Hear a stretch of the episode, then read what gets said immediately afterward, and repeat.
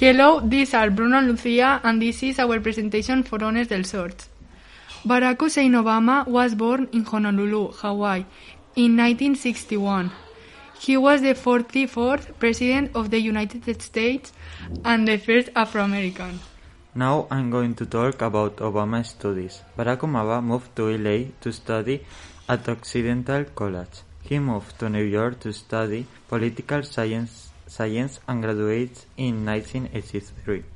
He worked in New York for four years and then moved to Chicago where he worked with a church group to rebuild communities affected by the closures of local steel factories.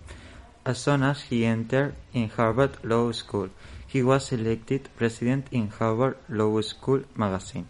After graduating from Harvard in 1982, he took constitutional law at the University of Chicago. In 1996, he had hi- his first position. In 2003, he was also appointed chairman of the Health and Human Services Committee. In 2002, he ran his first campaign and was elected to the Senate in 2005. 2007, he ran for President of the United States, and a year later, he won as candidate for the Democratic Party and became the first Afro- African American President of the United States. Before finishing, I'm going to talk about his life as president and how he won the Peace Award. He was the 44th President of America and was re-elected in 2012.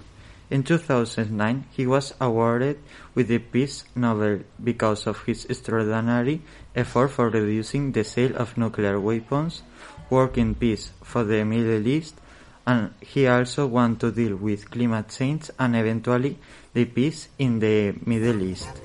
See you soon!